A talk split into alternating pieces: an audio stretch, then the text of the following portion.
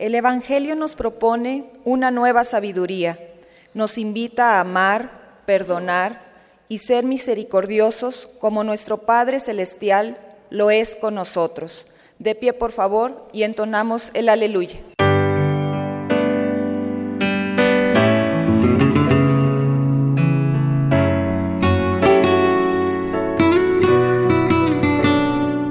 Bienvenidos a la Santa Misa. En aquel que cumple la palabra de Cristo, el amor de Dios ha llegado a su plenitud.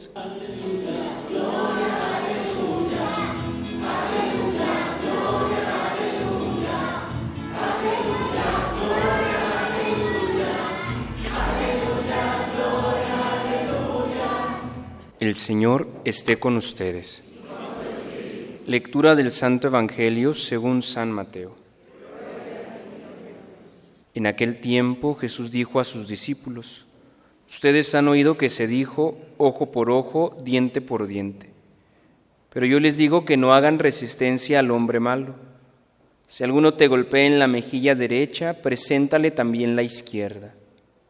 Al que te quiera demandar en juicio para quitarte la túnica, cédele también el manto. Si alguno te obliga a caminar mil pasos en su servicio, camina con él dos mil. Al que te pide, dale, y al que quiere que le prestes, no le vuelvas la espalda.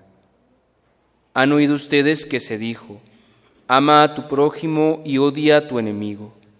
Yo, en cambio, les digo, amen a sus enemigos, hagan el bien a los que los odian y rueguen por los que los persiguen y calumnian para que sean hijos de su Padre Celestial, que hace salir su sol sobre los buenos y los malos, y manda su lluvia sobre los justos y los injustos. Porque si ustedes aman a los que los aman, ¿qué recompensa merecen? ¿No hacen eso mismo los publicanos?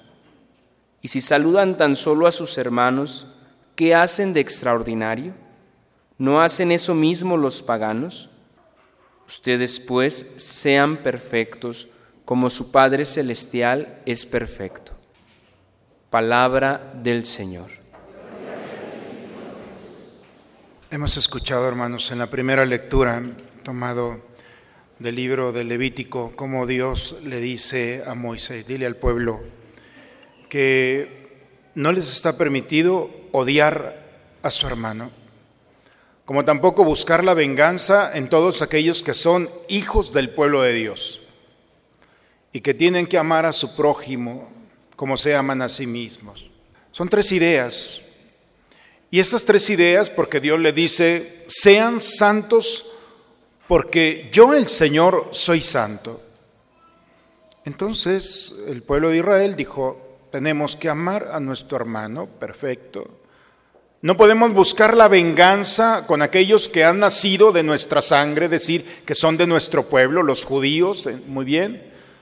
Y tenemos que amar a nuestro prójimo como a, nosotros mismos. Por lo tanto, ellos sacaron una conclusión. Mi hermano es aquel que pertenece a mi pueblo. Y ese que pertenece a mi pueblo y que le llamo hermano, también le llamo prójimo.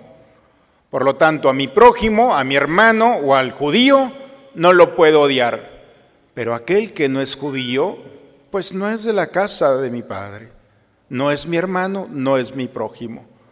Y encontraron esa, ah, digamos, esa interpretación, una laguna de ley para poder odiar. Y entonces ellos decían, amo a mi hermano y puedo odiar a mi enemigo. Así quedó la historia. Por eso la santidad fue poco a poco sintiéndose como una experiencia lejana al pueblo. La segunda lectura el día de hoy, hermanos, San Pablo a los Corintios, nos dice y nos recuerda, ustedes son templos de Dios, no es opcional. Eres templo de Dios, eres morada del Espíritu de Dios. Por lo tanto, el templo es de Dios y habita Dios. Y como ustedes son templo, entonces ustedes son morada de Dios. Y todo lo que es de Dios es santo. Todo templo es santo porque ahí mora Dios. Cuando yo en algunas ocasiones les pregunto, ¿hay algún santo, alguna santa por aquí? Generalmente decimos, no, no vinieron. Se quedaron en el pasado o está en algún nicho muy bonito con flores. Los santos se alejaron de nosotros. Y San Pablo nos recuerda el día de hoy que la santidad no consiste en estar en un nicho. La santidad consiste en, en que eres templo de Dios, que eres morada del Espíritu Santo. Ya lo eres, ya eres templo, ya eres santo. No puedes buscar algo que ya encontraste. La santidad, por supuesto, hay grados de santidad, tampoco se suban al nicho, tranquilos. Pero la santidad ya, Dios mora en nosotros. Esa santidad porque estamos llenos del Espíritu Santo. Claro, Estamos llenos de ideas, de sentimientos, de emociones, de una historia. Cada uno de nosotros trae tanta historia que contar. Aciertos, fracasos, alegrías, tristezas. Pero hay algo en este templo, en tu vida y en tu historia, que este mundo no puede tocar. Hay algo que es inmune a la realidad de este mundo. Hay algo puro dentro de ti que este mundo no puede tocar. Esa experiencia íntima, pura, es Dios. Y por eso en este templo podrá estar lastimado por el pecado, podrá estar lastimado por la realidad de la tristeza, de angustia y todas esas consecuencias. Pero hay algo que no podemos nosotros tocar, nadie puede tocar. Cuando Jeremías en el capítulo 21 le dice a Dios, ya no quiero hablar más de ti, es más, ya no voy a hablar de ti, ya basta. Porque cada vez que hablo me persiguen, me rechazan, me... y él dice, pero no puedo dejar de hablar de ti, porque dentro de mí hay algo que es más fuerte que yo. Hay algo que yo no puedo tocar, no puedo apagar. Eres tú, Señor. Esa experiencia, hermanos, está en este templo, en tu vida y en la mía. Es esa razón que dentro de todas las razones para no despertarnos, nos despierta. Nos hace caminar, nos hace esperar. Cuando el profeta Elías le dice a Dios, se pone de rodillas en el desierto y aquella mujer terrible, Jezabel, va atrás de él para matarlo, se pone de rodillas en la soledad, en aquel desierto, cierra los ojos y dice, yo ya no quiero despertar hay algo, viene el ángel de Dios y lo despierta, le da de comer y se resiste, no quiero. Y el ángel lo vuelve a despertar, lo vuelve a alimentar y lo despierta y le da una fuerza para seguir caminando cuando él ya no quería. No podía y no quería. Esta experiencia es la de templo, hermanos. El templo de Dios es esa experiencia que cuando parece que ya no hay nada para qué despertarme, cuando parece que es imposible seguir luchando o esperar, hay una fuerza en nosotros que nos despierta. Esa experiencia de templo de Dios, de santidad, nos permite ver, por eso dice el texto de hoy bellamente, nos permite ver con sabiduría. Y el sabio, hermanos, es, es aquel que descubre a Dios. La sabiduría es saber que cada acontecimiento le pertenece a Dios que cada persona le pertenece a Dios, que cada circunstancia y cosa de este mundo le pertenece a Dios. Todo es de Dios, no se mueve un solo cabello sin la voluntad de Dios. Y la soberbia del hombre es que queremos controlar el viento, cuanto más las personas, cuanto más las circunstancias. Cuando el hombre le dice, Señor, todo depende de ti cómo manipular el viento, cómo decirte qué hacer o qué no hacer. ¿En qué momento me creí dueño de este mundo y lo único que hemos hecho es amenazar, ser una amenaza para todos? Amenaza para las personas, amenaza para el mundo, amenaza para las circunstancias. Todo es de ustedes. Ustedes son de Cristo y Cristo es de Dios. Por eso, cuando nos detenemos un momento y le decimos, Señor, todo es tuyo. Este templo, este cuerpo, con todo su funcionamiento, es tuyo.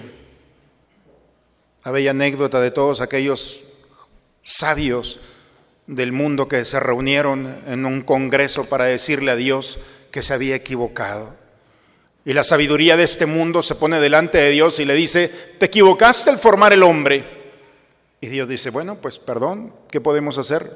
Dice, vamos a crear una nueva criatura. Y te retamos a que tú nuevamente vuelvas a formar al hombre.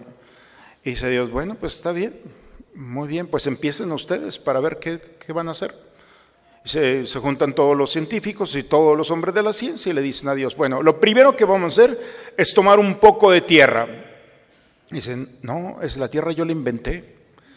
Ustedes búsquense su propia tierra. Queremos inventar un hombre y no sabemos inventar nada. Cuando somos objetivos nos damos cuenta de lo pequeño que somos, de lo frágil que somos. Pensamos que tenemos el control de las realidades de este mundo y basta un movimiento de la tierra, un movimiento natural para espantarnos. La fortaleza y la sabiduría ante una enfermedad se viene abajo. Nuestros líderes que se creían poderosos hoy ya son polvo. Somos tan frágiles. ¿Por qué es tan difícil reconocerlo? Porque en la fragilidad está la fortaleza. Porque cuando descubrimos, Señor, no soy nada, ¿cómo que no eres nada? Soy yo contigo.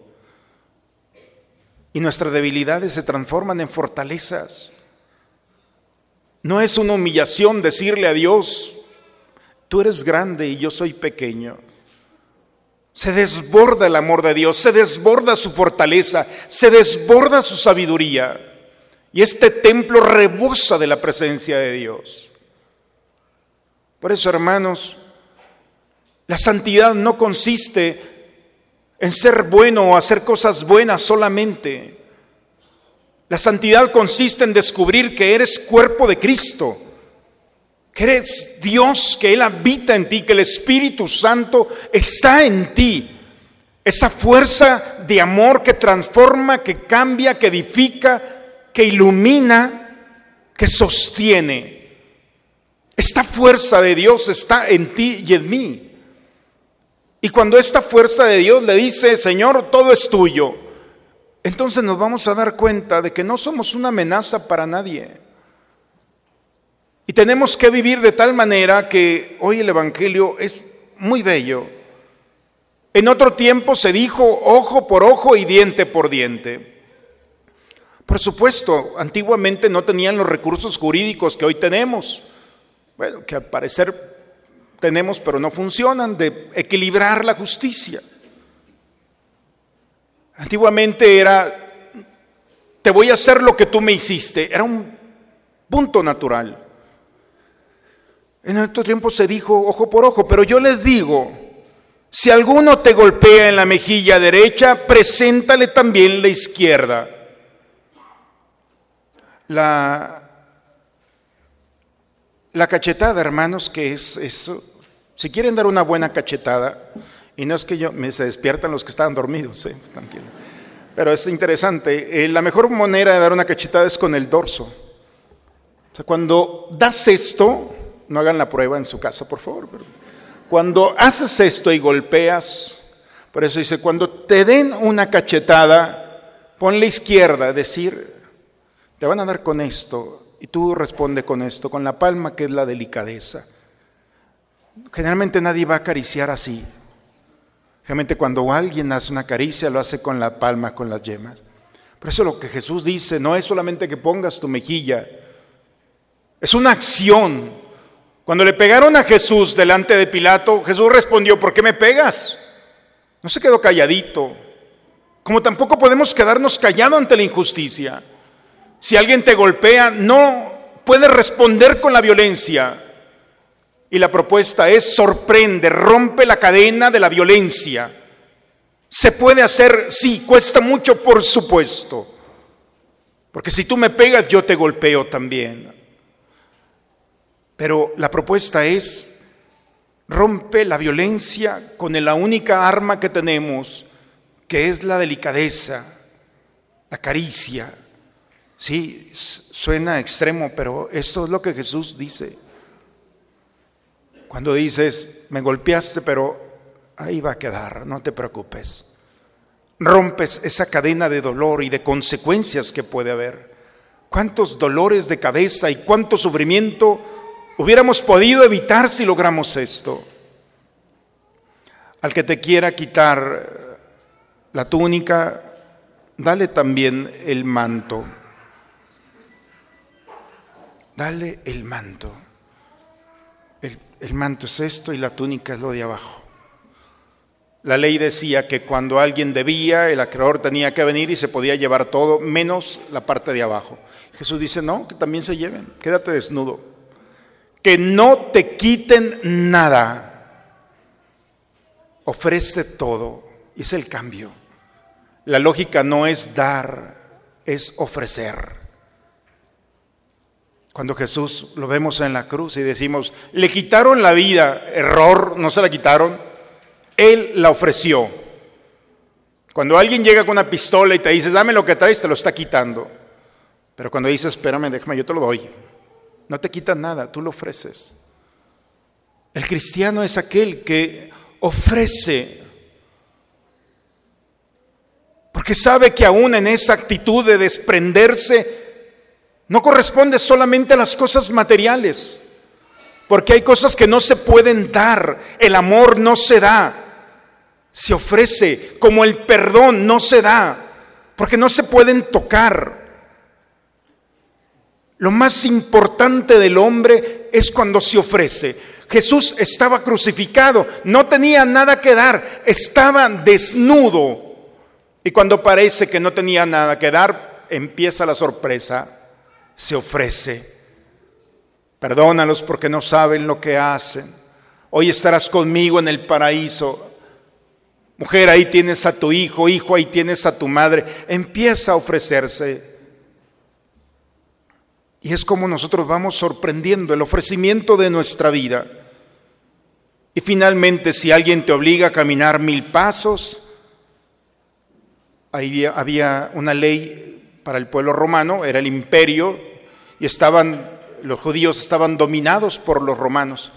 Y los romanos había una ley, esa ley era de que todo ciudadano romano le podía decir a un judío que cargara sus bultos mil pasos, le llamaban la ley de la milla. Cualquiera, puede ser niño, adulto, mujer, hombre, no importa. Cualquier romano le podía decir, carga mi bulto mil pasos solamente porque eran vasallos. Y entonces Jesús dice, si te piden que den mil, dales dos mil, sorpréndelos, que no te obliguen. Tú no vas a hacer favores. El que ama no hace favores. El que ama se desprende aún de lo valioso de su tiempo y de su fuerza y sorprende al otro.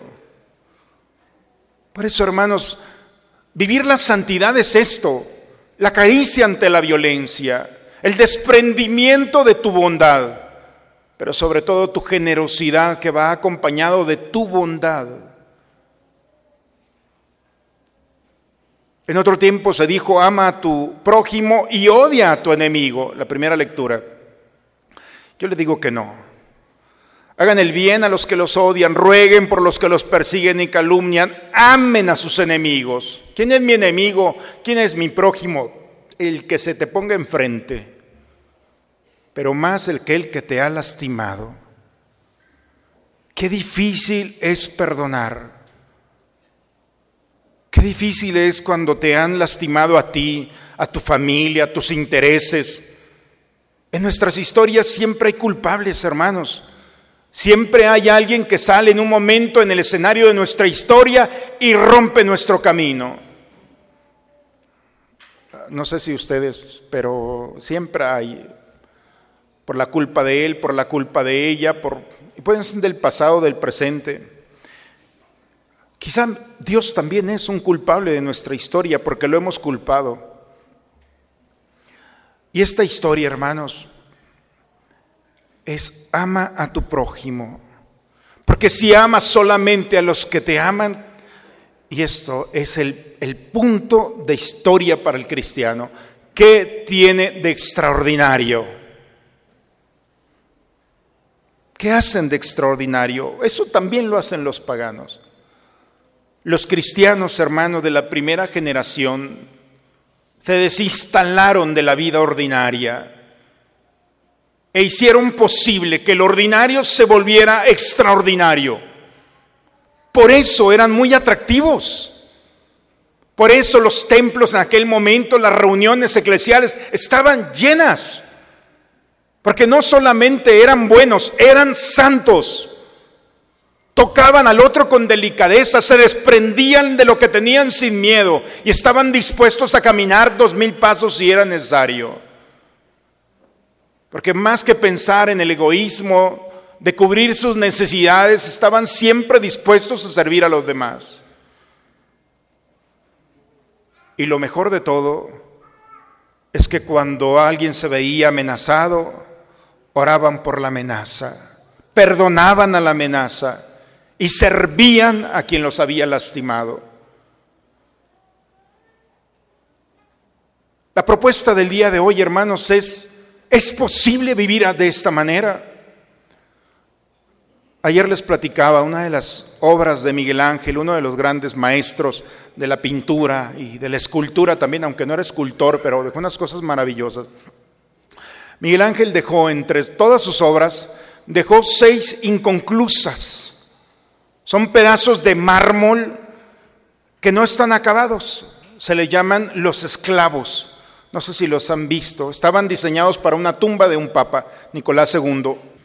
Y este Nicolás II, que entre otras cosas tiene historias muy interesantes, un día era el que mandó, contrató a Miguel Ángel para que construyera la capilla Sixtina. Y le dice, hey, rápido, ya, termina porque se veía que ella se iba a morir. Y Miguel Ángel le dice, ¿cómo? Qué rápido.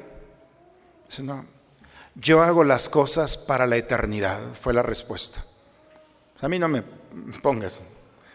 Yo tengo mi tiempo porque lo estoy haciendo para la eternidad. Todavía están ahí las obras. Bien, este Miguel Ángel dejó estas obras inconclusas. Cuando uno los ve, hermanos, se detiene un momento y ve esas obras, se desespera, porque son tan reales, a pesar de que es mármol, y son esculturas de hombres que están queriendo salir de la piedra. Está un joven que quiere arrancarse la piedra y no puede. Está un otro dormido tratando de despertarse y no puede. Yo sé que ustedes también por las mañanas estamos como ese esclavo. No, no podemos, decir, ahí está. Está un barbudo, están, están, son el Atlas, que así se le llama uno de ellos, es el más interesante para mí porque la mitad de su, cabeza, de su cuerpo, está en la roca y entonces está tratando de, como si le estuviera pesando la piedra, tratando de desprenderse. Cuando uno ve eso, se quiere ayudarle a sacarlo de allí. Quizá esa fue la obra maestra de Miguel Ángel. Vivir la experiencia de lo imposible, así se van a quedar. Y nosotros al ver esas obras podemos decirle, pues también nosotros estamos igual. ¿Cómo perdonar? Yo así me quedo. No puedo perdonar, no puedo amar, no puedo servir. ¿Cómo ser templo de Dios cuando mi vida no eres una piedra, no eres un mármol? Eres un templo de Dios. Y lo que la piedra no puede hacer, tú lo puedes hacer. Y lo que tú no puedes hacer, Dios lo puede hacer. Por eso siempre está la posibilidad de que Dios nos toque con delicadeza y nos perfeccione. Él nos ayudará a perdonarnos y a perdonar. Él nos ayudará a transformar nuestra violencia, toda nuestra historia que puede justificar nuestra frialdad.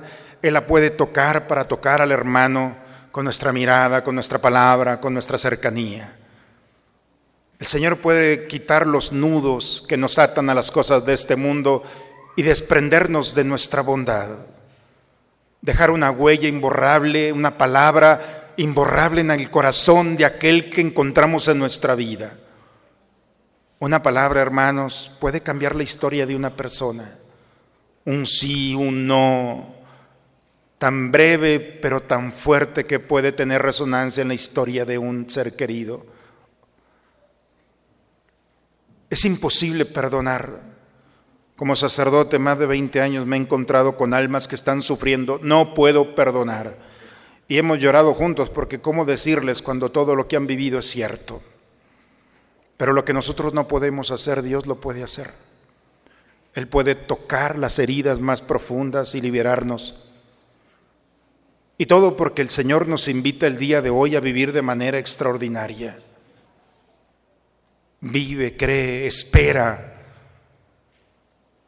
Quizá tú te puedas acostumbrar a lo que eres, pero Dios no. Dios no se puede acostumbrar a verte así.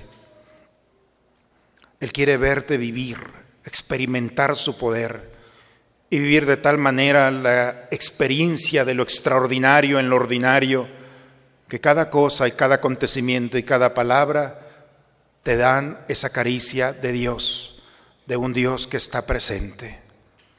Por eso hoy, hermanos, al entrar ya próximamente en la cuaresma, es un tiempo favorable para transformar, para caminar en el desierto. Hay quien nace pobre y hay quien decide ser pobre. Entrar en la cuaresma es decidir ser pobres. Entrar en la cuaresma significa, Señor, despréndeme de todo para que pueda yo vivir todo de ti. Y este camino cuaresmal, hermanos, este mundo no lo ha querido quitar. No ayunes, sigue comiendo, sigue disfrutando, sigue haciendo lo ordinario y terminamos la cuaresma y las cuestiones siguen igual. La experiencia más difícil, pero más hermosa, fue la del pueblo de Israel en el desierto. Tuvieron hambre y le dio maná. Tuvieron hambre y le dio codornices. Tuvieron sed, les dio agua.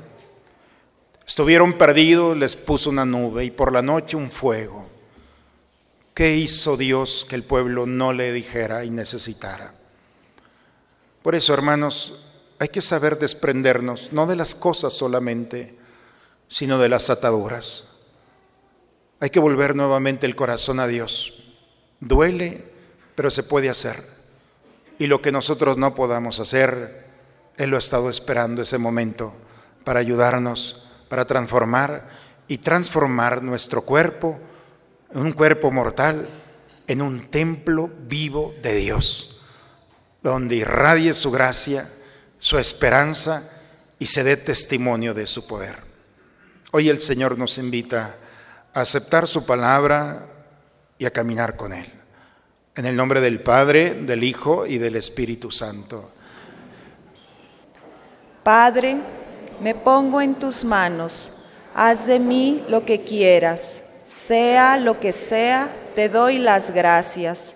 Estoy dispuesto a todo, lo acepto todo, con tal de que tu voluntad se cumpla en mí y en todas tus criaturas. No deseo nada más, Padre. Te encomiendo mi alma, te la entrego con todo el amor del que soy capaz, porque te amo y necesito darme ponerme en tus manos sin medida, con una infinita confianza, porque tú eres mi Padre. Concédenos, Dios Todopoderoso, que alcancemos aquel fruto celestial cuyo adelanto acabamos de recibir mediante estos sacramentos. Por Cristo nuestro Señor. Los horarios para este miércoles de ceniza serán aquí en Samara, ocho y media de la mañana, misa con imposición de cenizas, diez de la tarde, diez de la noche, no, no es cierto, diez de la mañana, perdón, estoy equivocado, liturgia de la palabra con imposición de cenizas, a las cinco de la tarde, liturgia para niños, a las seis de la tarde, misa con imposición de cenizas a las 8 de la noche, liturgia de la palabra con imposición de cenizas. En San Pedro, a las 12 del mediodía, misa con imposición de cenizas y a las 7 de la tarde, liturgia de la palabra con imposición de cenizas. Los invitamos el próximo domingo, primero de marzo, a la feria de Cuaresma, después de las misas de diez y media, doce y una y media aquí en Samara. Buenas tardes, mi nombre es José Héctor, soy diácono, actualmente estoy prestando mi servicio en el seminario como promotor vocacional y prefecto de disciplina del seminario menor.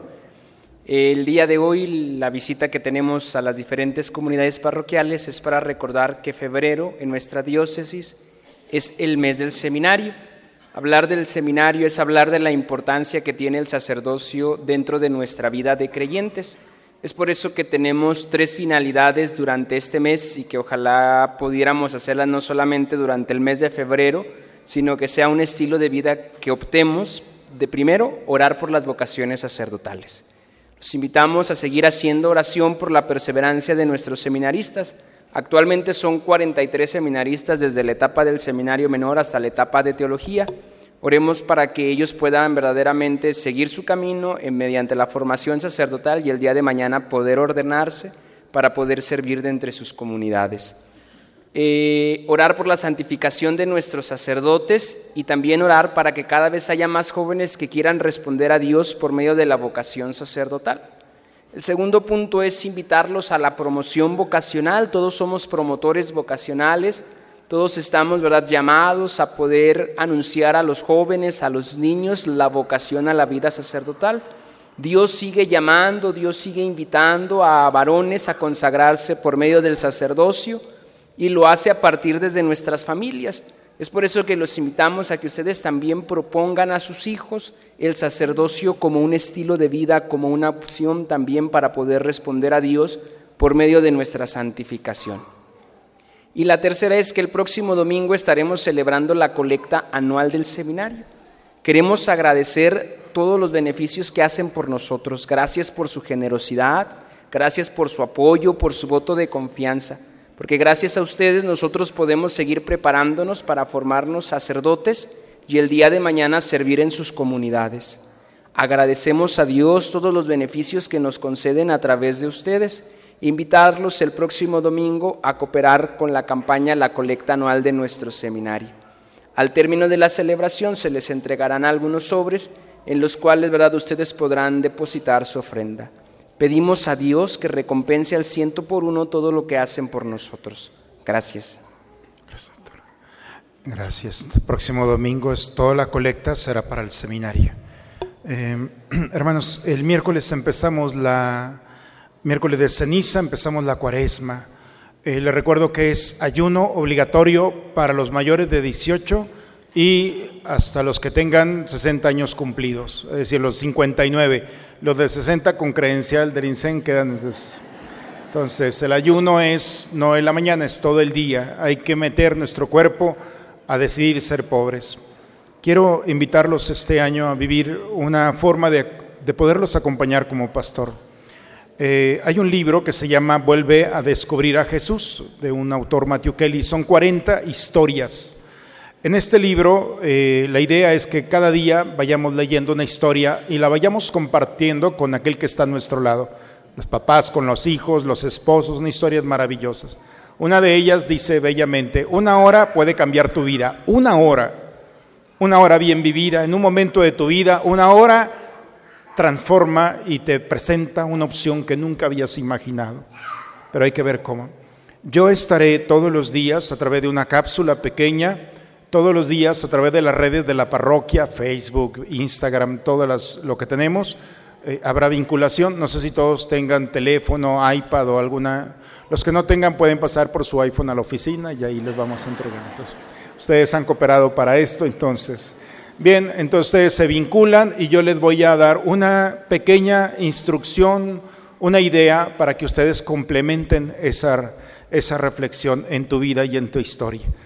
Los libros van a estar presentes ya a partir del miércoles, pero empezaremos el primer día, será el jueves posterior al miércoles de ceniza. Permítame acompañarlos, no puedo estar atrás de ustedes, pero hoy las redes nos acercan. Entonces, ojalá que ustedes puedan tener, si conocen a, una familia, a una persona que esté complicado, hoy los enfermos, cuando los hemos visitado, ya tienen su teléfono. Podemos acercarnos también. Un buen regalo de cuaresma es llevar este libro regalárselo y que estemos en comunicación. Va a ser un tiempo, 40 días, de redescubrir a Jesús en la soledad, en la tristeza, en el fracaso, en la desesperanza, para transformarlo en salud, en esperanza, en gozo, en liberación y llegar a la Pascua como debemos de llegar todos. Entonces, la cuaresma no es un tiempo de vacaciones, ni la Semana Santa. Es un tiempo para vivir y restablecernos en lo que verdaderamente somos. Por eso los invito a partir de el miércoles. El costo tiene 50 pesos, es un costo de cooperación. Aquí lo doy en 50, en el centro lo estoy vendiendo en 250 pesos. De vendedor me muero de hambre, pero bueno, van a estar aquí, ustedes van a estar allí, no va a haber gente, tú llegas, toma tu libro y allí en conciencia lo que tú necesites, ahí van a estar estos libros. Espero que haya suficientes para todos. Pero lo importante no es tener el libro, lo importante es que estemos juntos en esta cuaresma. Vamos a hacerlo juntos, estoy seguro que nos va a ayudar a todos, hermanos. Hoy cumpleaños Sofía Elena, aquí está. Y Sofía Elena y José Luis es un matrimonio de nuestra comunidad que queremos mucho. Una mujer que se ha dedicado toda su vida a su familia, a su esposo, a sus hijos, pero sobre todo a los migrantes.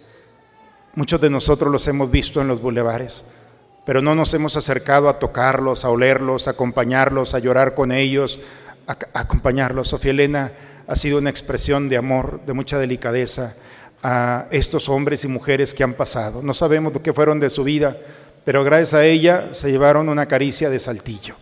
El rostro de muchos de nosotros fue a través de ella. Hoy cumpleaños y nos unimos con mucha alegría porque eres nuestra iglesia la iglesia en santidad, de lo que nos habla la Escritura. Ser santos es ser templo y no poner límite a nada, simplemente aquel que está delante de mí es una oportunidad para abrazarlo y darle lo mejor que tenemos. Estoy seguro, Sofilina, que tú y todos los que nos dedicamos de con nuestra generosidad a ayudar a los demás, en esta vida y en la otra seguiremos viviendo la alegría del Señor por ti y por cada uno de nosotros, porque tienes y debemos inspirarnos unos a otros a no tenerle miedo a ser santos, a ser templos de Dios. Hoy podemos cambiar nuestra historia, como lo dice este libro. Una hora puede cambiar tu historia y con la tuya de todos aquellos que se acercan. Pues bien, hermanos, hay que vivir de manera extraordinaria. Felicidades, Sofía. Muy bien.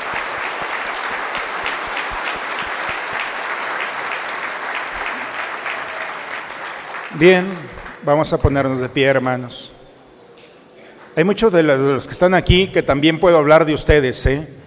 Llegará su momento, pero mientras tanto sigan inspirando a sus familias. Estamos muy orgullosos de ustedes, de veras. Señor esté con ustedes. La bendición de Dios Todopoderoso, Padre, Hijo y Espíritu Santo, descienda sobre ustedes, sobre sus familias y permanezca siempre. El Señor sea nuestra fortaleza, pueden ir en paz. Que tengan una semana extraordinaria, hermanos. Llevamos a Dios. ¿Qué nos falta? Muy bonita semana para todos.